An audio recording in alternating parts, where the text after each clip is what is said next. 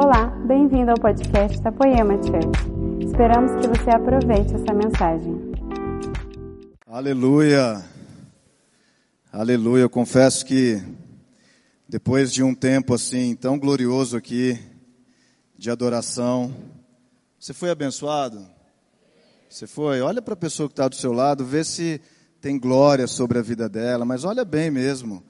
Faz isso, olha bem para ela e vê se se ela está mais feliz, se ela está sorrindo mais, se ela recebeu de verdade e está brilhando no rosto dela. Sabe que Moisés é um dos meus caras favoritos. Ele é um dos caras que eu mais admiro. E ele subiu no monte e você sabe quando ele desceu daquele monte, o rosto dele brilhava, a face dele brilhava. E as pessoas não conseguiam olhar para o rosto dele.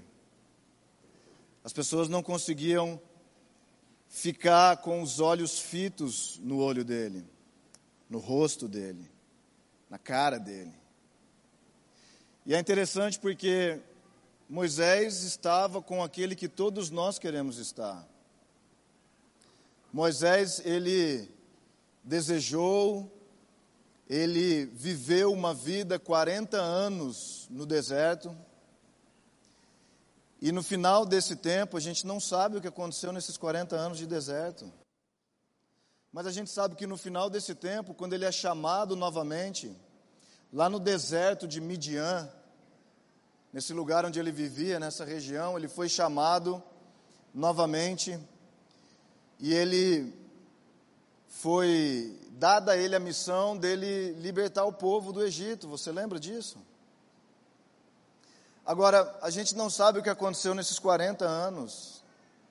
A gente não sabe o que se passou nesses 40 anos que Moisés esteve no deserto. A gente sabe que quando ele foge do Egito, nos seus primeiros 40 anos, Moisés teve três períodos de 40 anos. Ele viveu 120 anos. Será que tem alguém aqui que quer viver 120 anos? Eu... Tem uns caras saudáveis aí, ali, que vai viver 120 anos. Talvez, eu, eu não sei, quem sabe. Mas 120 anos Moisés viveu e nos seus primeiros 40 anos ele viveu lá dentro do Egito, ele era o filho da filha de Faraó. Ele era um príncipe. Ele tinha toda a chance de entrar no governo do Egito, de ser o próximo, e talvez era isso que ele tinha em mente naquele tempo, mas ele matou uma pessoa e, enfim, ele teve que fugir. Agora, nesses segundo 40 anos, antes dessa glória de Deus vir sobre a vida dele, a gente não sabe exatamente o que ele viveu. A Bíblia diz que ele foi criado, ou não, não exatamente foi criado, mas ele se juntou à companhia do sacerdote de Midian o seu sogro Jetro. Jetro era um sacerdote lá naquela terra. Se ele era um sacerdote e Moisés cuidava das ovelhas do seu sogro, já dá para a gente entender que ele estava sendo treinado numa vida sacerdotal. Amém? Você está comigo? Então sorri para mim. Sorri. Deixa eu ver seu sorriso. Depois dessa glória, junto com essa glória. Mas o meu ponto é que Moisés estava sendo treinado nessa vida sacerdotal e ele chega nesse ponto da vida dele que Deus olha para ele. Diga para o seu vizinho: Deus olhou para você. Encoraja ele. Fala: Deus te viu. Deus te viu. Deus olhou para Moisés em Êxodo no capítulo 3, você sabe como ele é chamado daquele arbusto, daquela planta que queimava, pegava fogo, mas não se consumia. E ele é chamado do meio desse lugar de fogo. E ele se aproxima para ver o que é, quem era que estava falando com ele, o que estava acontecendo. E ele, ele fica maravilhado com aquilo. Agora, percebe que Moisés, ele era o tipo de cara que ele se chegava para perto do fogo. ele não se distanciava do fogo. Moisés, ele é um cara que gostava do fogo, ele tinha uma certa afeição pelo que o fogo pode produzir na vida dele. Então ele não corria para longe, ele não se distanciava, mas ele foi para perto daquele fogo, ele ficou maravilhado, e aí você sabe como o eu sou. Ele diz, né? Diz Moisés: quem está falando com você sou o eu sou. Meu amigo, o eu sou, ele é suficiente. O eu sou, ele é suficiente. O eu sou, ele não está limitado à nossa mente humana. O eu sou, ele não foi criado por ninguém. O eu sou, ele não foi alguém que alguém pode colocar numa caixa e dizer é assim que Deus vai fazer, é assim que Deus faz, é dessa forma que vai acontecer. O Senhor, Ele é autoexistente. O Senhor, Ele estava lá antes de tudo, Ele, Ele é a própria criação, Ele, Ele não precisou ser criado. Ele é o eu sou, ele já existia. Não existe dúvida nenhuma para nós de que Deus é suficiente. Deus é suficiente na sua vida. Deus é a fonte que você tem vindo buscar aqui todos os domingos. Deus é a resolução dos seus problemas. Deus é a provisão. Será que você pode reconhecer o que é provisão para você? Não é o seu dinheiro apenas. Porque muito do que você está vivendo hoje, meu amado, o seu dinheiro não pode comprar. Muito do que você está vivendo hoje, nenhum dinheiro do mundo compra. Mas às vezes nós limitamos o eu sou àquilo que nós estamos precisando.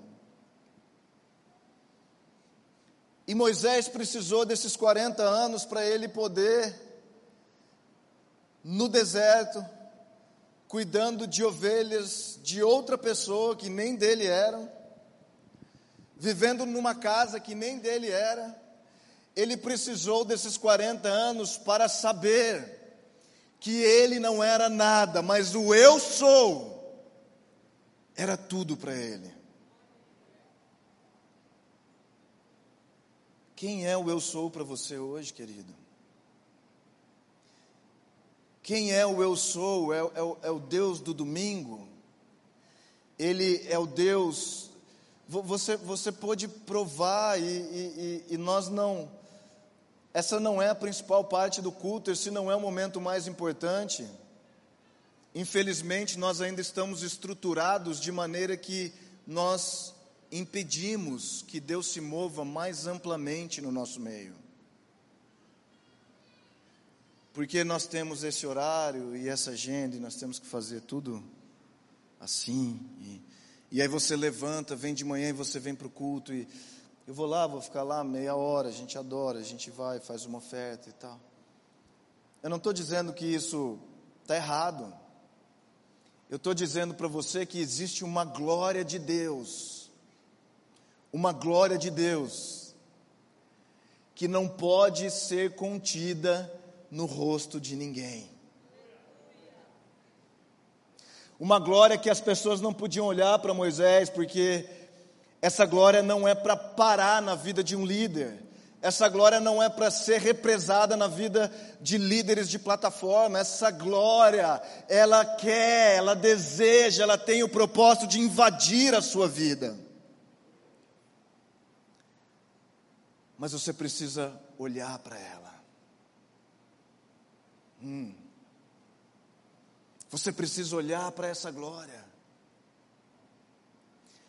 A glória foi o que trouxe o povo para fora do Egito. A glória de Deus foi o que fez Faraó e o seu exército serem eliminados. A glória de Deus foi o que trouxe o povo, que prometeu o povo a entrar em Canaã. A glória de Deus é o que até hoje nos promete entrar num lugar que Jesus tem para nós.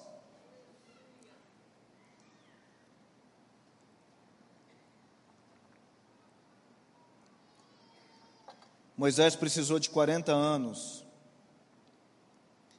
para ele reconhecer, ou melhor, de 80 anos, né? Mas de 40 anos no deserto, para ele reconhecer o que realmente era importante. 40 fala de provação, na Bíblia ele é o número das provas, dos testes.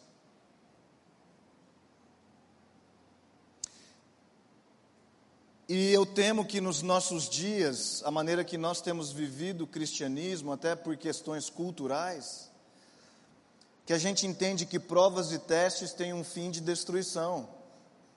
Quando na verdade cada prova, cada teste, cada situação difícil na sua vida, cada oração não respondida, cada verdade que você tem defendido, mas que muitas vezes é contrária às suas circunstâncias.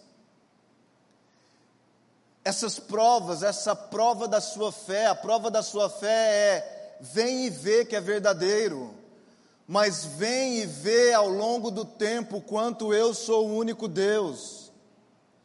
Não são dez minutos, não são trinta minutos, não são alguns dias nem alguns meses nós estamos num relacionamento de uma vida toda. Nós não estamos só num relacionamento de uma vida toda, nós estamos num relacionamento da eternidade.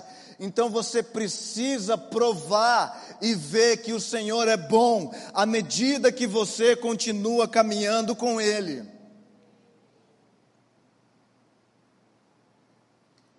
À medida que quando a mínima dificuldade vem, você não cai, duvida e ah, será que Deus está? 40 anos no deserto, Moisés tinha todas as razões para dizer: minha vida acabou. A minha vida acabou, eu não tenho mais o que fazer. Eu não tenho mais para onde ir.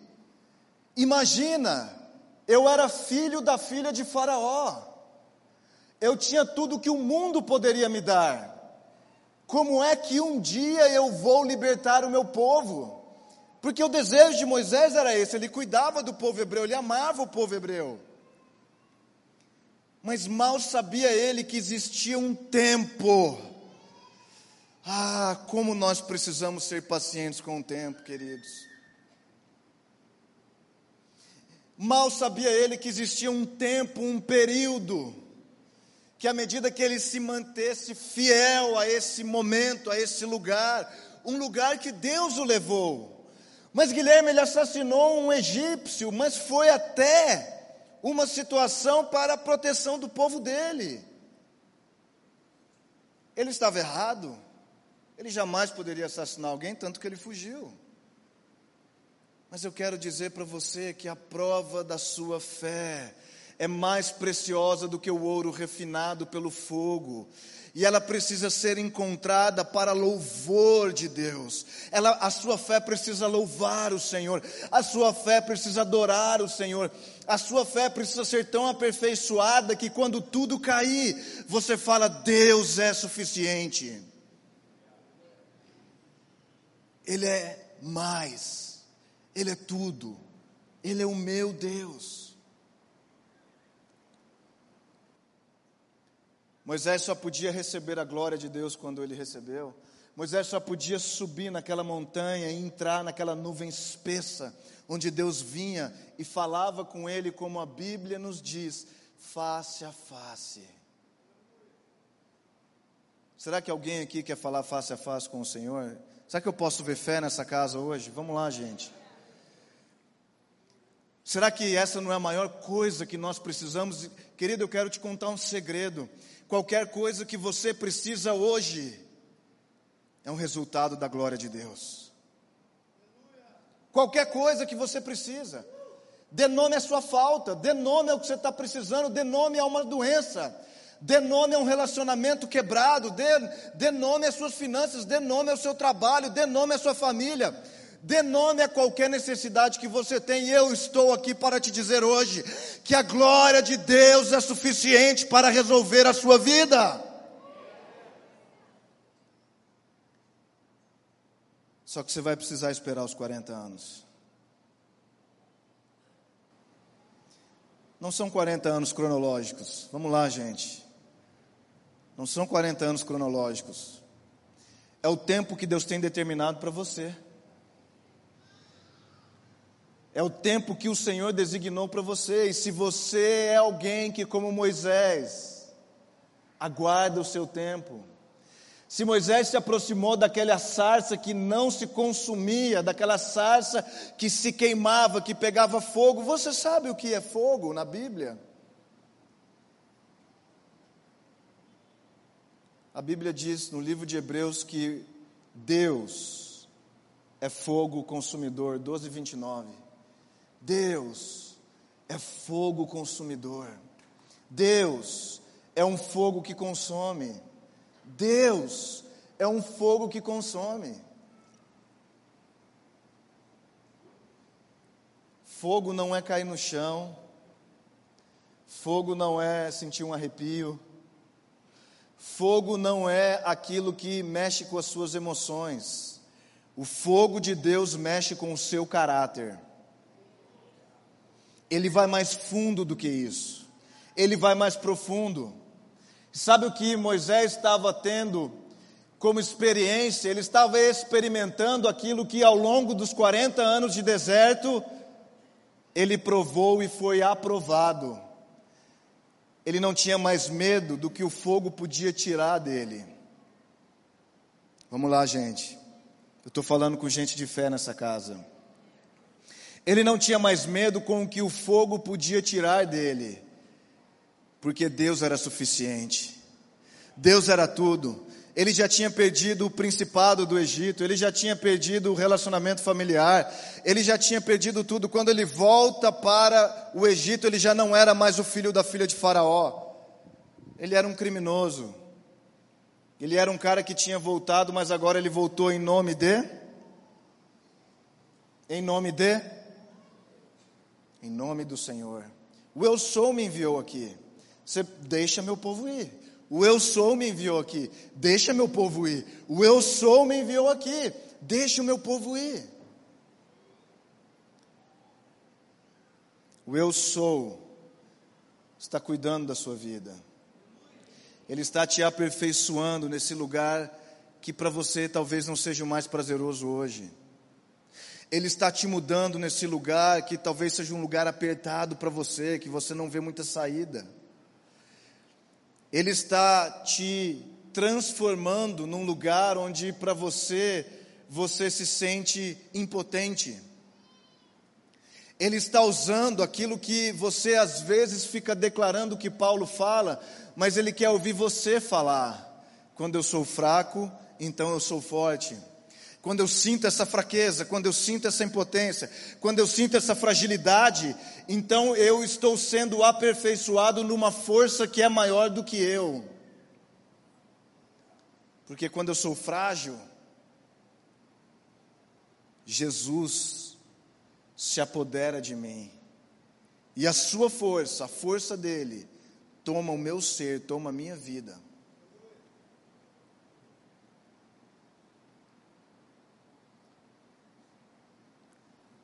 Queridos, a glória de Deus é o nosso alvo. A glória de Deus é o nosso objetivo, é a nossa meta.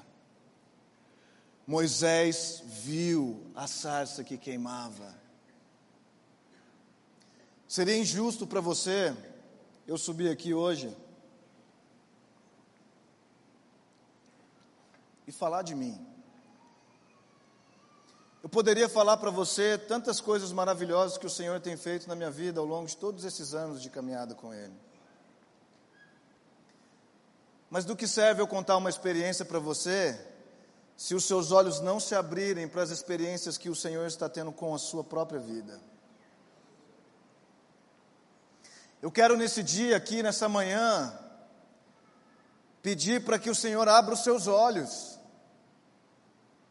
Abra os seus olhos além da religião, abra os seus olhos além de uma igreja, abra os seus olhos além de uma fé evangélica, abra os seus olhos além de qualquer coisa que pode te denominar alguém, mas te afastar daquele que é o alguém que você precisa conhecer.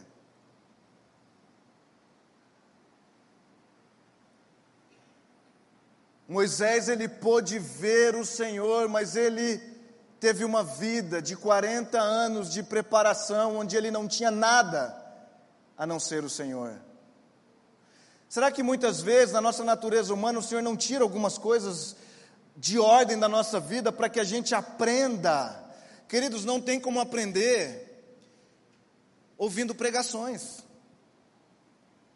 Pregações são boas, elas te motivam, te encorajam, muitas te doutrinam, mas só quando você põe a prova lá no campo de batalha, só quando você aplica o que você ouviu, que você vai ver uma mudança na sua própria vida. Senão eu estou só te contando uma coisa que aconteceu comigo, mas não tem efeito para você, porque não aconteceu com você. E o meu desejo nesses dias é que aconteça com você.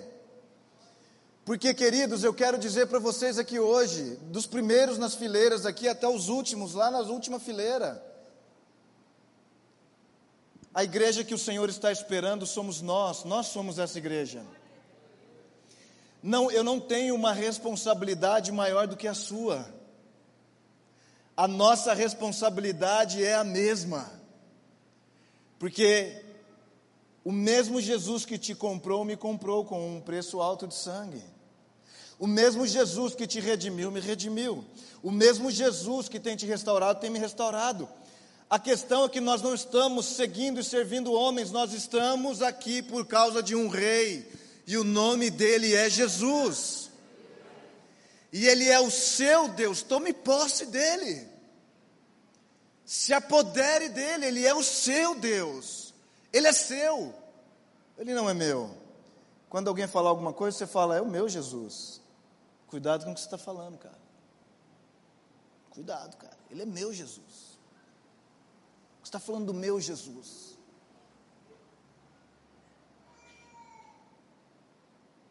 Porque ele, como ele viu Moisés, como ele viu Moisés, ah, você precisa ver isso. Como ele viu Moisés, ele te viu. Ele te viu. Ele viu quem você é. Ele está vendo a sua vida hoje. Ele está vendo o que está acontecendo com você hoje. Ele está vendo exatamente o que você até acha que ele não vê. Olha o que a Bíblia diz aqui. Salmo 139, no verso 1, diz assim: Senhor, tu me sondas e me conheces.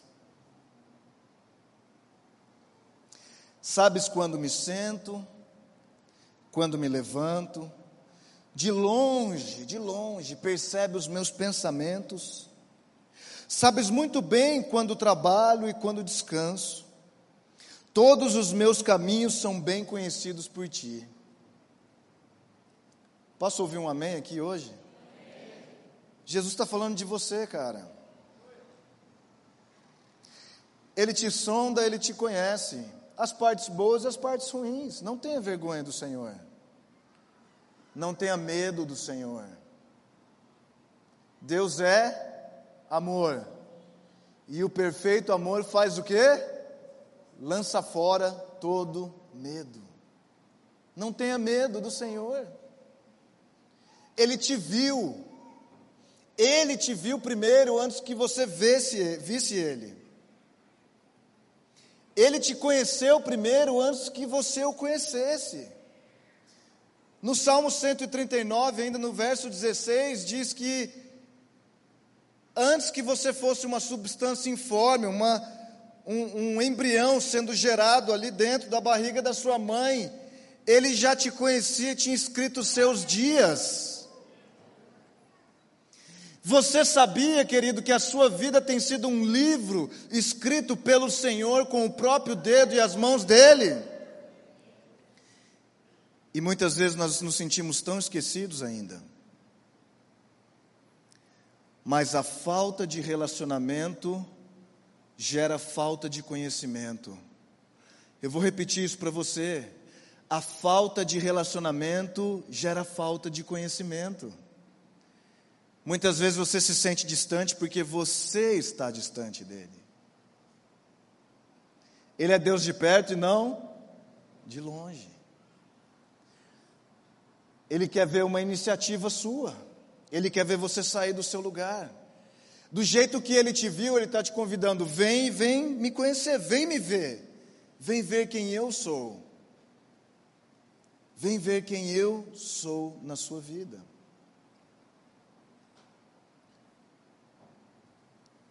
Ele está sondando o seu coração, ele está te conhecendo. Agora, quando ele te viu, eu quero te revelar uma coisa aqui hoje. Ele não te viu para que você tivesse uma vidinha legal. Queridos, Jesus não te viu para te fazer um crente evangélico. Ele não te viu para te colocar num grupo religioso. Ele não te viu para que você conhecesse um monte de normas e de regras. Quando ele te viu, foi primeiro para te fazer um filho. Um filho. Filho, eu te criei. Filha, eu te conheci. Filha, antes de você ter sido gerada no ventre, eu já sabia o seu nome. Mas ele não te conheceu para te deixar vivendo uma vida casual, uma vida rasa, uma vida comum. Queridos, eu amo a simplicidade de Jesus. Eu amo a pureza de Jesus. Mas Jesus, ele não é nada simplório. Jesus, ele não faz as coisas de maneira relaxada. Jesus não faz as coisas de qualquer jeito. Quando ele te escolheu, eu te garanto que ele tinha um plano para você. E o plano que ele tem para você não é que você fique sentado nessa cadeira de domingo a domingo e que essa seja a totalidade do seu chamado. Eu venho aqui, nos domingos que eu estou aqui, eu venho aqui e sento na cadeira aqui, mesmo que eu não estou ministrando, ouço a mensagem, adoro com os irmãos. Mas você sabia que quando eu sento nessa cadeira, eu tenho a convicção que essa não é a totalidade do meu chamado. Não é porque a diferença entre eu e você é que eu subo aqui de vez em quando. Não é por isso. Transcende isso, é muito maior do que isso, é muito superior. É algo que vem de dentro para fora, é algo que ele ministra no meu interior, é algo que eu encontro na voz dele quando eu estou sozinho com ele. Porque eu ouvi ele dizer: Eu te vi, Guilherme. Eu te vi. Às vezes eu não consigo nem entender o que, que ele viu em mim. Não é assim com a gente? Porque não existe ninguém que te conhece mais do que você mesmo. As coisas boas que você já fez e as coisas horríveis que você já fez e que você mesmo desaprova na sua vida. Então, você se conhece tanto que quando Jesus vem com tão grande amor e furioso, e ele cobre a multidão de pecados, ele cobre todos os seus erros, todo o seu passado, tudo aquilo que poderia te condenar, ele apaga esse escrito de dívida que era contra você, você não consegue entender por quê. Você não consegue entender, mas como, Jesus? Querido, se você está se sentindo condenado nesse tempo, eu quero dizer para você que essa não é a voz de Deus. Querido, se você está se sentindo culpado nesse tempo, eu estou aqui para te dizer que essa não é a voz de Deus. Porque a minha Bíblia, a sua Bíblia diz em Romanos capítulo 8, verso 1: não há condenação para aqueles que estão em Cristo Jesus. Não há condenação. Quando uma voz de condenação vem, abra Romanos 8 e 1 leia para você em voz alta. Agora eu já estou falando para você exercer a sua função sacerdotal. Você viu? Rapidamente, quando a voz de condenação vem, você puxou a espada. E você leu para você mesmo. Porque essa voz você não vê, você não ouve, mas ela está nas regiões celestiais. E essas vozes malignas, essas vozes que são contra você, contra o seu chamado, contra o que Deus viu em você, elas vêm o tempo todo, elas vêm. E quando elas vêm, você precisa puxar a sua espada e falar: não há condenação para mim, porque eu estou em Cristo Jesus. Eu acho que tem pouca gente com a espada aqui, que foi só uns aleiros, foi muito fraco isso, gente. Eu vou falar de novo: quando essa voz vier, Vamos lá, gente. Quando essa voz vier na sua vida, você vai puxar a sua espada, você vai ler Romanos capítulo 8, e você vai dizer: Não há condenação para mim que estou em Cristo Jesus.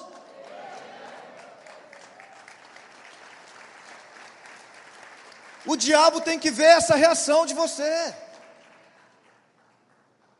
O diabo quer te calar, o diabo quer deixar você inerte, o diabo quer fazer com que você fique quieto porque ele sabe que a sua força está na sua boca. Ele sabe que Jesus, sendo o Verbo, o Verbo estava com Deus, o Verbo era Deus, o Verbo agora está dentro de nós. Vamos lá, gente. E quando nós abrimos a nossa boca e nós falamos o que o Verbo é a nosso respeito, nós cortamos toda voz maligna contra a nossa vida.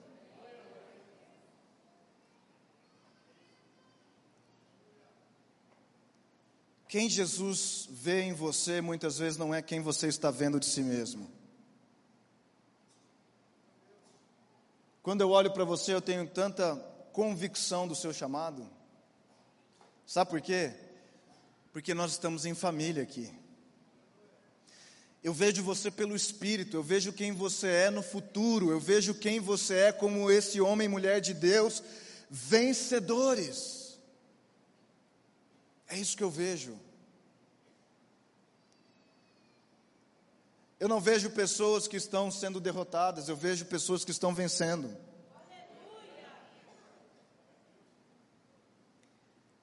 Porque o custo que Jesus pagou pela sua vida foi tão alto as marcas que você sente, as pancadas, aquilo que deixa uns hematomas, que você se esquiva, que você tira a sua espada, você corta, de repente você tem um corte no braço, você tem um cortezinho ali, que essas marcas são as marcas do seu sacerdócio, são as marcas do seu chamado, são as marcas da sua vitória, são as marcas da sua herança.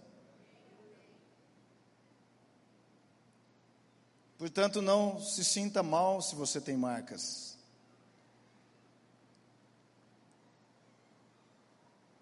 Elas são as marcas do que você receberá. Jeremias no capítulo 1. Jeremias, mais um homem de Deus, é chamado por Deus. E olha que o Senhor diz a Jeremias, no verso 5. Presta atenção, isso aqui é como o Senhor está falando para você hoje. Essa é a voz de Deus para a sua vida hoje. Ele diz: Jeremias, antes que eu te formasse no ventre, te conheci. E antes que nascesse, te consagrei e te designei como profeta às nações. Nós tivemos um evento aqui no Brasil ontem, Você sabe o Descend. Muitos aqui foram, muitos estiveram lá, outros não. Mas o que é importante que aconteceu naquele evento foi de ver a massa, a grande quantidade de pessoas que os líderes que fizeram aquele evento, com um coração 100% firme em o Brasil é chamado para isso. O Brasil é chamado por Deus, o Brasil é chamado pelo Senhor. O Brasil é essa voz que foi para Jeremias: Eu conheci você, Brasil, no seu ventre. Agora, eu não vou extrapolar isso para uma massa, porque às vezes você não se vê no meio dessas pessoas, mas eu estou dizendo para você aqui hoje, em família. O Senhor te conheceu desde o ventre.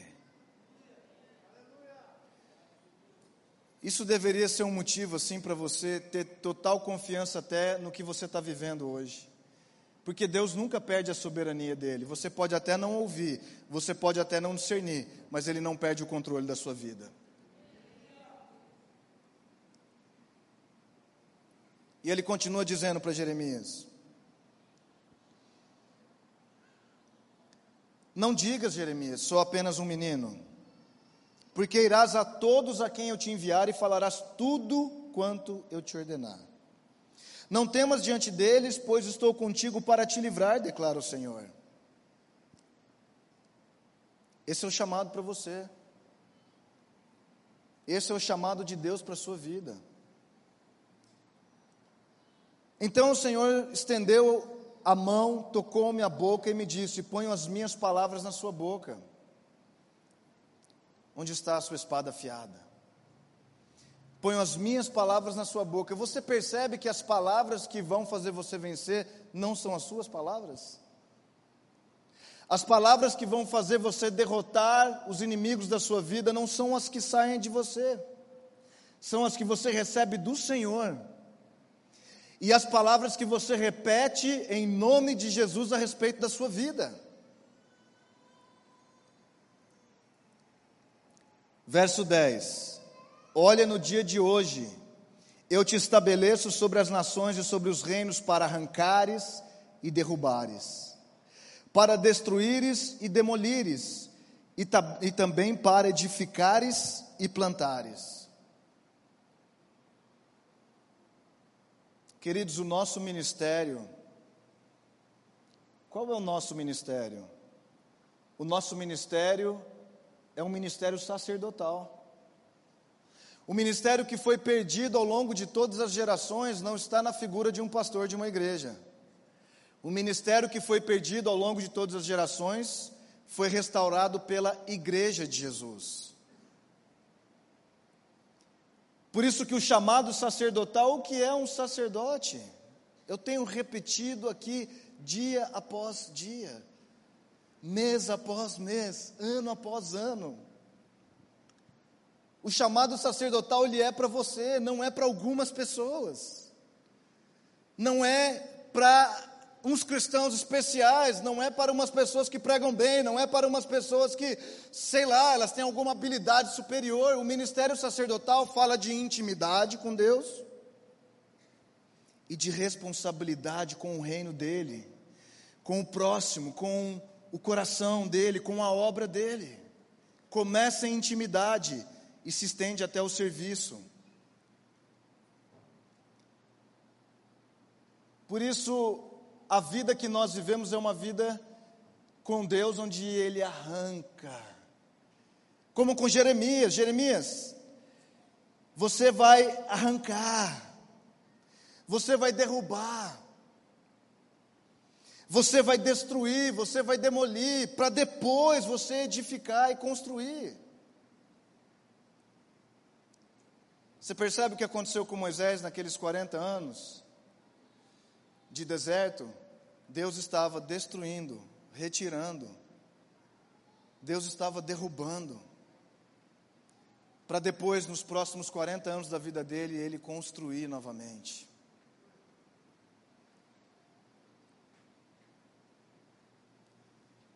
Ao longo da sua jornada de fé, ao longo do seu, da sua conversão, do momento que Jesus te converteu, Jesus está tirando coisas de você.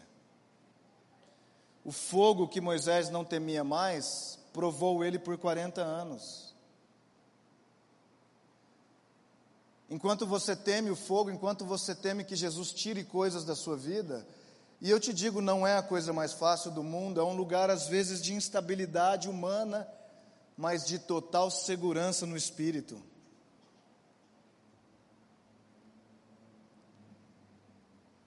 Jeremias, eu vou fazer com as nações do mundo como eu faço com os meus filhos. Eu destruo, eu derrubo, eu retiro, para então começar a reedificar, construir. Que tipo de construção é essa? Gente, eu tenho ouvido falar, o Brasil tem 80 milhões de evangélicos nesse próximo censo. Eu acho maravilhoso a quantidade. Eu acho que já é um grande indicador. Mas segundo as escrituras, foi sempre um exército de Gideão que era grande e se tornou pequeno o de Davi, que era um exército pequeno que lutava contra os grandes. Apenas um garoto com uma funda que derrubava um gigante. Apenas doze apóstolos que eram os discípulos de Jesus que levaram o evangelho por todo o mundo. Eu quero dizer para você que é bom sermos muitos, mas melhor ainda é sermos aqueles que são profundos e de qualidade. Essa casa tem esse chamado, essa casa é diferente, essa casa é distinta. Por isso que o seu ministério também é distinto, por isso que o seu chamado também é distinto. Não se acomode a ser um crente que vem aqui consumir uma mensagem.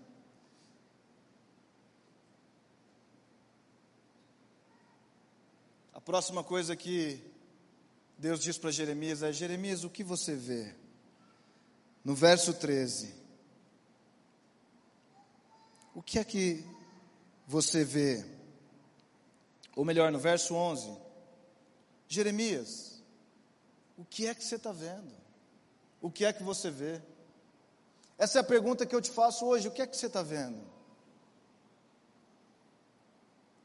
Você enxerga só aquilo que não está funcionando direito ou você está dando glória por tudo aquilo que Jesus já mudou na sua vida? Ele faz essa pergunta simples para Jeremias: Jeremias, o que é que você está vendo? Jeremias, abre os seus olhos e me diz o que é que você vê. E ele diz assim: Estou vendo um ramo, uma vara de amendoeira. Agora eu quero terminar aqui essa mensagem para você hoje, dizendo que a amendoeira era a árvore que primeiro ressuscitava depois do inverno em Israel. É uma coisa simples. Ela era a primeira que começava a dar folhas, é a primeira que começava a renascer de novo. Então, quando Jeremias viu aquilo, ele falou: Jeremias, o que, você está vendo? Eu te escolhi desde o ventre da sua mãe. Será que você pode se identificar com isso? Jeremias, eu te conheci, eu te designei para as nações, eu te dei, eu tenho um chamado para você, Jeremias. Poema, eu tenho um chamado para você. Jeremias, eu tenho um chamado para você que primeiro arranca as coisas do lugar. Parece que essa parte ninguém gosta. Primeiro tira as coisas do lugar para depois edificar e construir. A vida com Deus é sempre re.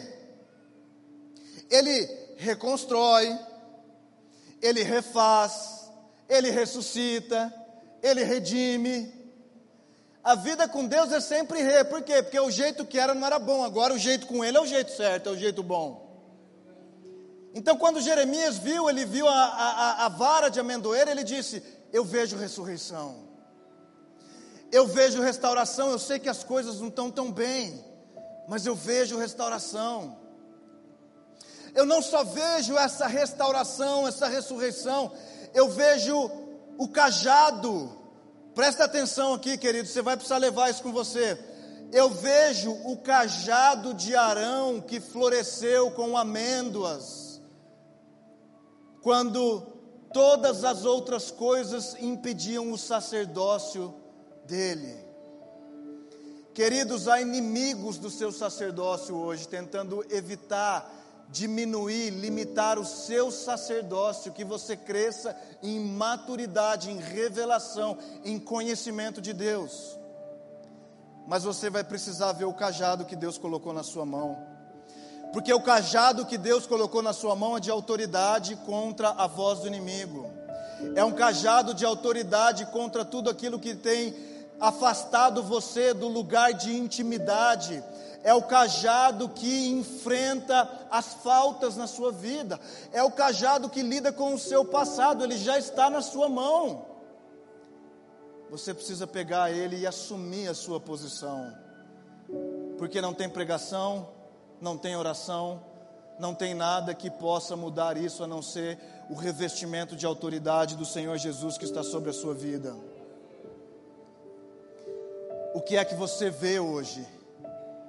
Você vê alguém falho, alguém que pecou, alguém que cometeu coisas que não tem prazer?